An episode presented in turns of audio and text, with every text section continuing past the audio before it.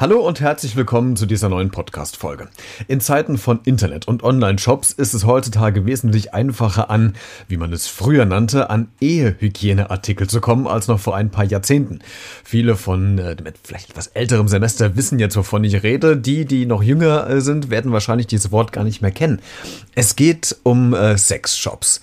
Vorsicht, aber jetzt nicht äh, Stopp drücken, es wird nicht schlüpfrig heute, sondern ich habe einen Sexshop gefunden, der äh, so etwas heraussticht in der Masse dessen, was man online oder auch in den Städten findet. Nämlich dieser schreibt sich was ganz Besonderes auf die Fahne. Was genau, da fragen wir mal denjenigen, der unter anderem diesen Sexshop mit gegründet hat. Jetzt hier bei Beredet. Der Talk mit Christian Becker. Heute zu Gast Gerhard Peters, Mitgründer vom ersten Sexshop mit christlichen Werten, Schöner Lieben aus Bielefeld. Herr Peters, Sie haben einen Online-Sexshop, äh, schönelieben.de heißt dieser. Und wenn man dort im Internet auf die Seite geht, da sieht man bunte Bilder in kleinen Kacheln, den Shop mit einzelnen Produkten, der sich nicht unbedingt von anderen Sexshops unterscheidet. Auch hier gibt es Spielzeuge, Gels und anderes. Was man aber nicht findet, und das ist ja relativ untypisch eigentlich für einen Sexshop, das sind nackte Menschen. Warum nicht? Wir haben uns ja mit Absicht, wie sage ich das jetzt, wir vermeiden immer sagen zu wollen, dass wir ein christlicher Shop sind. Wir sind ein Shop mit christlichen Werten. Und wir haben uns gesagt, wir wollen den Fokus auf Paare richten. Also Partnerschaft, feste Partnerschaft als Wert. Und da war der Gedanke, wir wollen keine Ablenkung schaffen, daher auch keine nackte Haut zeigen, damit der Fokus einfach nur hundertprozentig auf dem Partner liegt. Hm. Auch beim Shoppen. Hm. Sie haben ja gerade gesagt, Herr Peters, dass äh, Ihrem Sexshop ja christliche Werte äh, zugrunde liegen. Welche Werte sind das denn genau? Können Sie die vielleicht uns ein bisschen beschreiben, damit wir da einen Einblick bekommen? Einmal ganz klar die Partnerschaft ähm, als einer der Hauptpunkte. Dann Nachhaltigkeit. Das lässt sich aktuell noch schwer umsetzen, weil viele Hersteller da noch nicht ganz so mitgehen, aber wir versuchen immer mehr den Shop daran auszurichten, dass wir Produkte anbieten, die nachhaltig produziert sind. Ein paar haben wir schon drin, die auch ne, so Bio-Gleitgel oder ähnliches und das ist so auch ein ganz fester Wert, ja. Hm. Wie sind Sie denn eigentlich damals auf die Idee gekommen, mit zusammen mit anderen diesen Sexshop ähm, zu gründen? Was war denn die Idee eigentlich? Das weiß ich ehrlich gesagt nicht mehr genau. Wir saßen damals noch zu dritt zusammen und haben einfach ein bisschen rumgesponnen. Das ist jetzt knapp drei Jahre her. Also Silvester vor zweieinhalb, drei Jahren. Und haben uns überlegt, was können wir denn machen? Wir wollten ein Gewerbe aufmachen und hatten alle möglichen Ideen. Und irgendwie kam diese Idee auf ich weiß nicht mehr genau, wer von uns dreien die hatte und wir fanden das spannend, haben da so ein bisschen hin und her überlegt und haben uns gedacht, doch, das ist es, das machen wir. Ja. Okay. Wie hat denn die evangelische Kirche auf, ähm, ihre, auf ihre Gründung reagiert, quasi einen äh, Sexshop mit christlichen Werten ähm, aufzubauen? Gab es da Vorbehalte, Unterstützung? Wie war denn da der Kontakt mit der Kirche im Gesamten eigentlich? Mit der evangelischen Kirche hatten wir ganz zu Anfang relativ wenig Erfahrung. Wir haben so ein paar Mails rausgeschickt, äh, um einfach mal ein bisschen Feedback einzuholen, aber von der evangelischen Kirche offiziell kam da kein Statement. Also das, das wurde uns auch so gesagt, wir wollen da im Moment noch nichts wirklich zu abgeben. Wir waren dann ja dieses Jahr im, im Mai war das, glaube ich, auf dem Kirchentag in Dortmund. Und da war das Feedback dann doch durchaus positiv. Alleine schon, dass wir dahin konnten, war irgendwie so ein leichtes äh, Gutheißen unserer, unserer Sache für uns. Ja. Und das hat auch relativ gut geklappt, auf dem Kirchentag einen Stand aufzubauen. Also das, da gab es gar keine Probleme? Ganz problemlos war das nicht, aber das lag eher an der Kommunikation. Da hatten wir ein, ein Schreiben verfasst und so ein bisschen vor, unser Konzept vorgestellt und wie wir den Stand planen. Und das wurde wohl falsch verstanden und mit ein bisschen hin und her haben wir das dann gerade gerückt und dann stand dem auch nichts mehr im Weg. So ein bisschen hat sich da auch noch der, der ERF eingeschaltet und Da hatten wir nämlich kurz vorher ein, ein Interview und die fanden das so gut und ja, das, das ging dann doch ziemlich problemlos. Hm. Ähm, muss man noch erklären, ERF, für die, die es nicht kennen, ist der evangelische Rundfunk. Ähm, Herr Peters, ich äh, habe mich so ein bisschen natürlich auch im Vorfeld ähm, informiert über dieses Thema und habe äh, gesehen, dass es in den, in den, Niederlanden und in den USA ja solche Sexshops mit christlichen Werten schon gibt. Haben Sie dort die Geschäfte im Vorfeld auch mal besucht oder mit, mit denen mal gesprochen, wie die das Konzept haben? Auf jeden Fall. Also wir haben ziemlich viel Recherche betrieben und uns sind dann auch die Shops aus den verschiedenen Ländern irgendwie aufgefallen. In den USA sind es, glaube ich, drei. In Holland gibt es einen, der ist auch immer noch äh, erreichbar. Ist ein bisschen veraltet zwar vom Design, aber den gibt es noch. In England gab es auch mal einen. Ja, wir haben da auf jeden Fall geguckt. Teilweise kam das unseren Vorstellungen ziemlich nah, teilweise auch nicht. Und ja, haben dann unseren Weg gefunden und sind da auch ganz zufrieden mit. Hm. Sie fordern ja auch, so habe ich es zumindest in einem Bericht gelesen auf evangelisch.de, dass das Thema Sex auch äh, innerhalb der christlichen Gemeinschaft zu einem äh, offenen Gesprächsthema werden soll.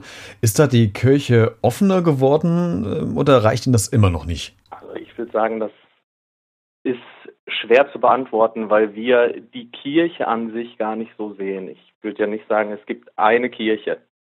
Da gibt es die katholische, die evangelische und wer weiß wie viele kleinere Kirchen. Und da ist dann entsprechend auch viel Varianz in dem Thema. Und teilweise wird das Thema gut behandelt, teilweise aber sehr, sehr stiefmütterlich, würde ich sagen. Also da wird einfach nicht drüber geredet, das ist tabu und das wollen wir eigentlich aufbrechen. Deshalb sehen wir unseren Shop halt auch nicht einfach nur als normalen Shop, sondern irgendwie auch als Statement dafür, dass man sich mit Sexualität beschäftigt, vor allem als Christ irgendwie auch. Sie haben ja ein ziemliches Medienbeben mit Ihrem Online-Shop ausgelöst. Zeitungen sind auf Sie aufmerksam geworden, Radiostationen haben Sie eben schon gesagt. Hätten Sie im Vorfeld damit gerechnet, dass das so polarisiert und die Medien ähm, interessiert, was Sie da vorhaben und umsetzen? Äh, medientechnisch nicht. Wir haben eher mit einem Shitstorm irgendwie gerechnet, von Kirchenseite aus. Und das war auch äh, das erste Jahr über unser, unsere Hoffnung eigentlich, um bekannt zu werden. Ist aber ausgeblieben.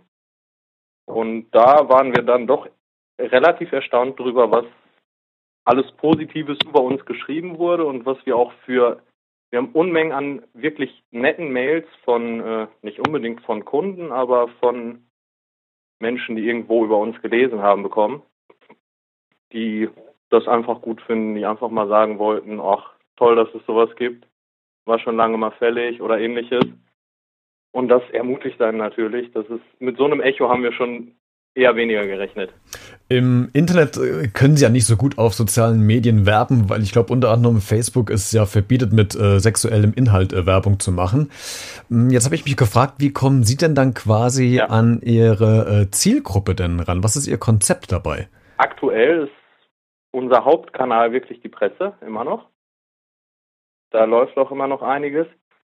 Jetzt wollen wir so langsam klassische Kanäle ausschöpfen, wie einfach Plakatwerbung und ähnliches, dass man da so ein bisschen was macht.